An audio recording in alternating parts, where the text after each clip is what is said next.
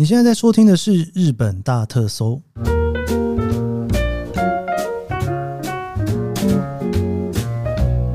欢迎收听《日本大特搜》，我是 Keith 研究生。今天是二零二三年令和五年的八月二号，星期三。我们今天又要继续延续着我们昭和时代的这一个小特辑哈。哎，我跟你讲，每一次只要昭和时代的这一集出来哈，都会有一些小小的飞倍进来，我都觉得还蛮有趣的哦。我不知道大家这样子每一周听下来是什么感觉。我前一个礼拜啊，就是有一个朋友哦，他就跟我说，他无意间听到了我的昭和时代之后哦，他就把昭和时代独立拿出来，这样子一集一集听下来，他觉得是一个蛮有趣的事情，就是有一种连载感啦。那这当然也是，就是上礼拜我就是官网就做出来了嘛。那官网做出来之后呢，诶，你如果点到昭和时代那边，你就可以一年一年的把这昭和时代的特辑哦听下来哦。不过我自己其实是有在想，有一些在昭和时代的比较大的主题，不是在同一个年代里面的哦，可能会把它拿出来单独讲一集吧。不过还没有发生哦，这个我们就到时候再来看看吧。好的，我们昭和时代的昭和二十七年，一九五二年。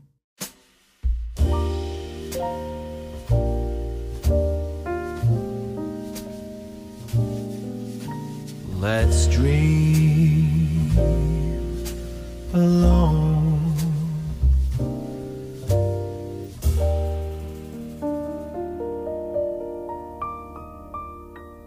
时序来到了一九五二年哈，这个昭和二十七年啊，不知道大家有没有这种感觉哈？就是呢，其实前几年呢，都还在聊战后 GHQ 在日本的状态里面。慢慢慢慢的哦，这个经济起飞啊，然后 GHQ 离开之后呢，现在我们可以看到更多哈，就是在一些经济上面的事情，或者是一些文化上面的大事。不过这一年最大的新闻其实不是一个什么好新闻哦。还记得上个礼拜我们聊到日本航空它开始开航，然后开航之后呢，飞了第一班从东京经过大阪，然后到福冈的这一个木星号哈。那这开航不到一年的时间呢，在昭和二十七年的四月九号哈早上七点四十二分的时候呢，第一次日本算是民航机的坠落事件哈就发生了哈。那这个民航机的坠落事件呢的当天呢，其实在东京是非常大的雨哦。那这一个非常大的雨呢，乘坐的这个飞机上面呢，一共有四位机组员跟三十三位乘客。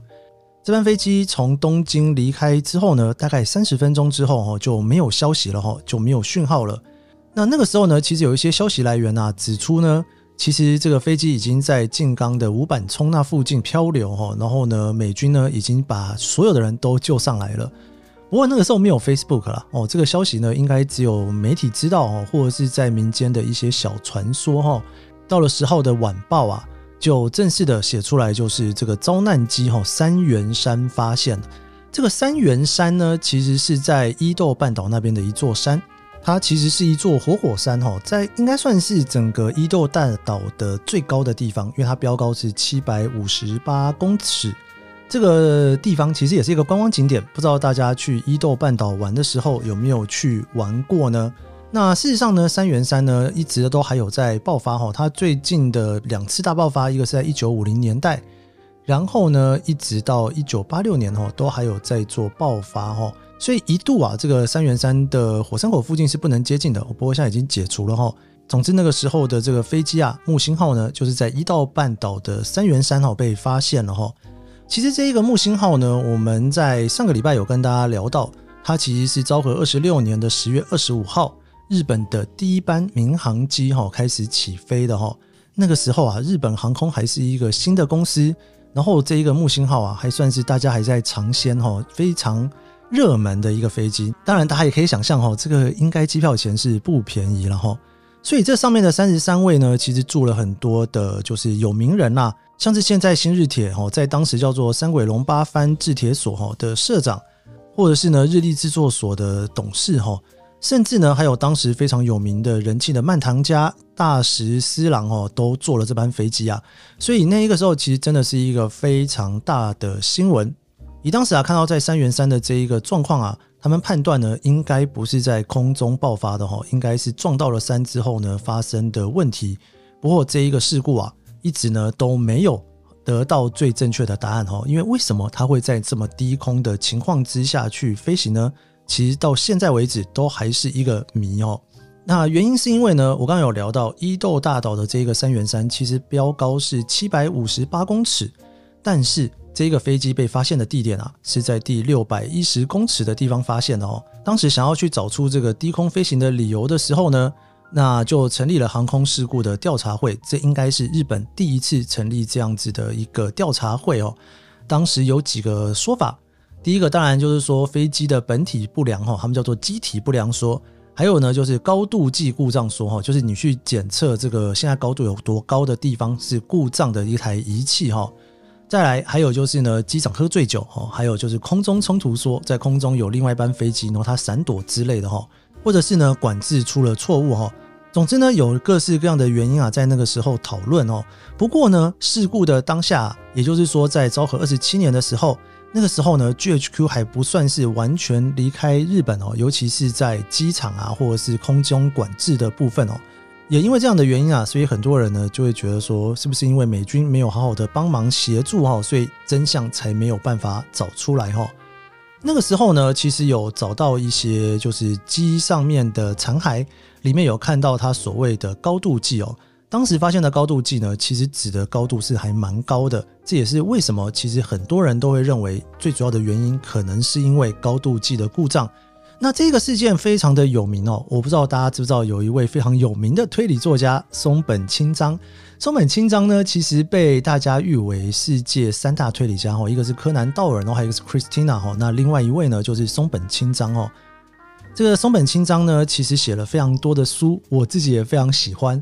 他的第一部的点与线啊，还有杀之器哦，这个后来其实都有被改编哦，都是我非常喜欢的推理作品哦。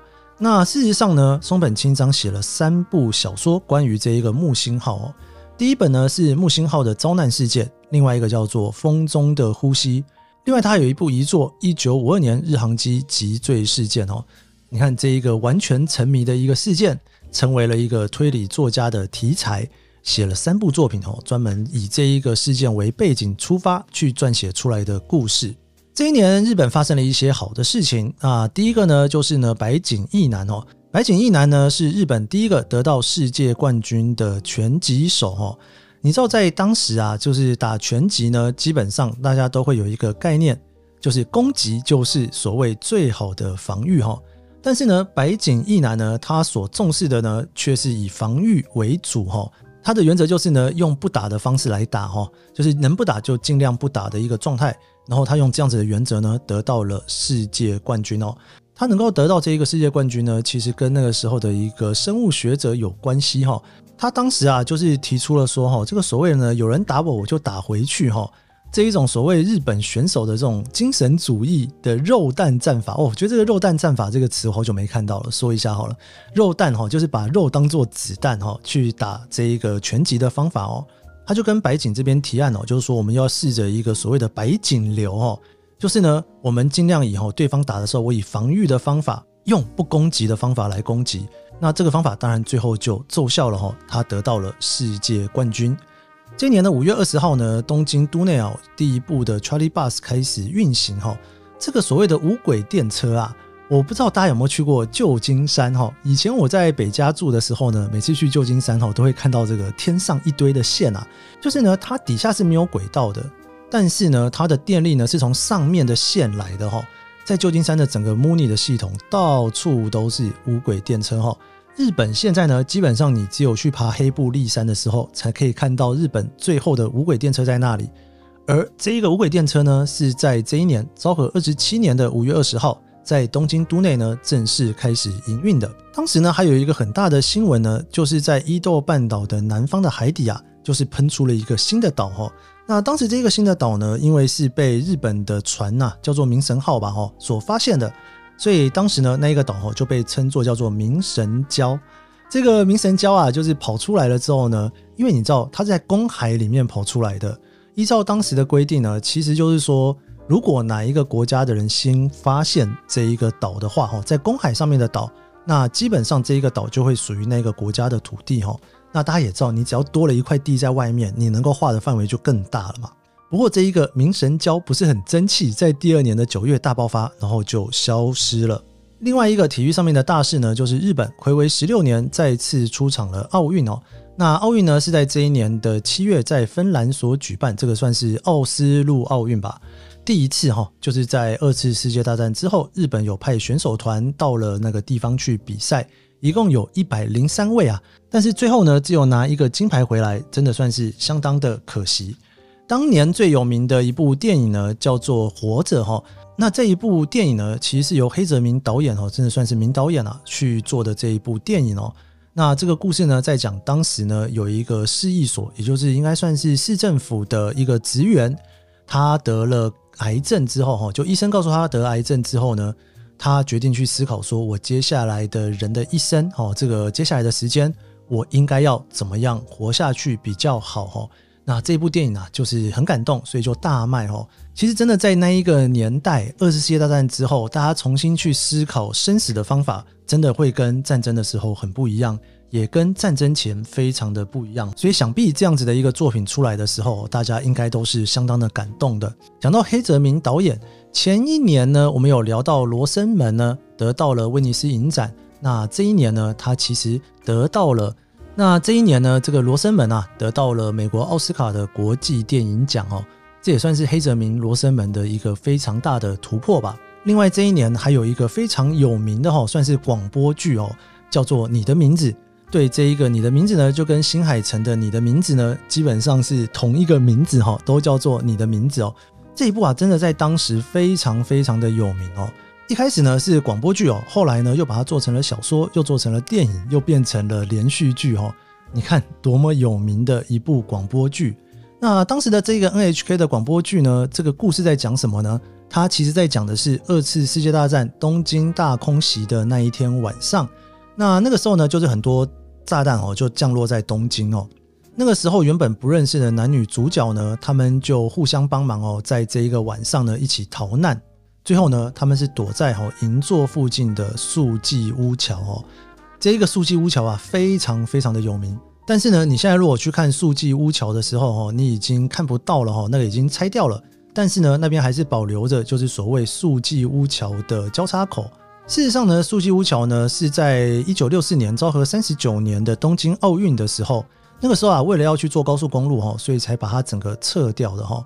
你如果现在去素记屋桥的公园，你会看到旁边有一个小小的石碑，就是写这一个你的名字的脚本家菊田一夫哦，他所写下的素记屋桥就在这里哈。下次去银座的时候，你可以回想一下这个所谓的二次世界大战之后的这一个故事。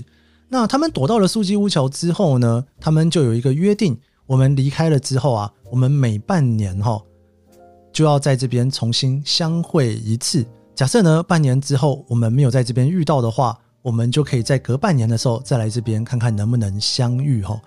哇，这个什么浪漫的故事啊！现在看可能觉得是老梗哦。哇，当时我觉得很浪漫哎。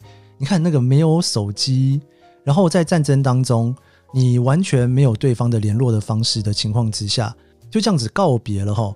而且他们当时呢都没有告诉对方名字，所以这个你的名字就这样子出来了哈。那当然呢，这个以戏剧效果来讲哈，半年之后他们当然就是没有相遇了哈。在隔了半年呢，还是没有相遇，一直到一年半之后，第三次啊，他们终于相遇了哈。相遇的时候啊，这个时候女主角就说：“其实我明天就要结婚了。”哇，这个八点档的剧情就如此展开哈。你的名字呢？这一部戏里面有一个非常有名的台词。其实也不算是台词啦，应该是这一部戏呢，每次要开始之前哦，他会去念的一句话哈。这句话是这么说的哈，他说啊，所谓难以忘怀的人呐，就是指遥远的人哦。人呐，总是一直在说想要去忘记那些永远没有办法忘记的人。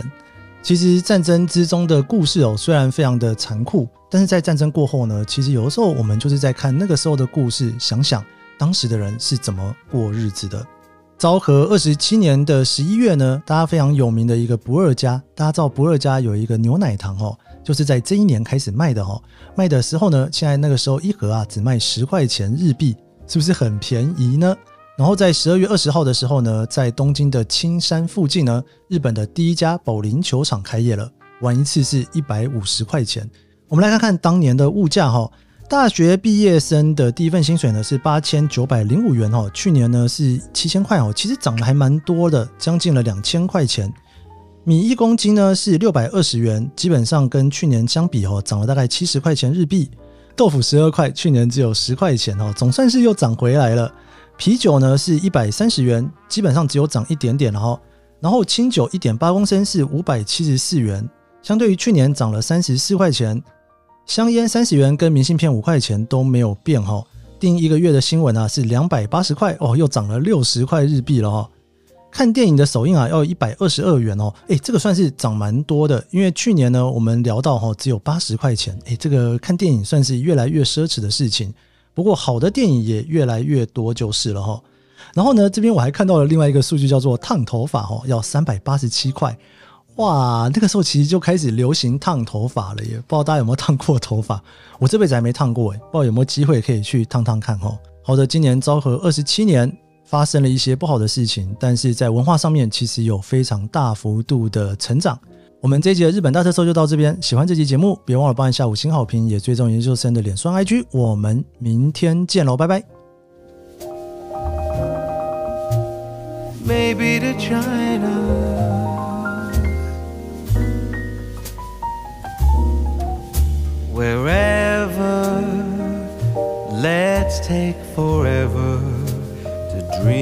my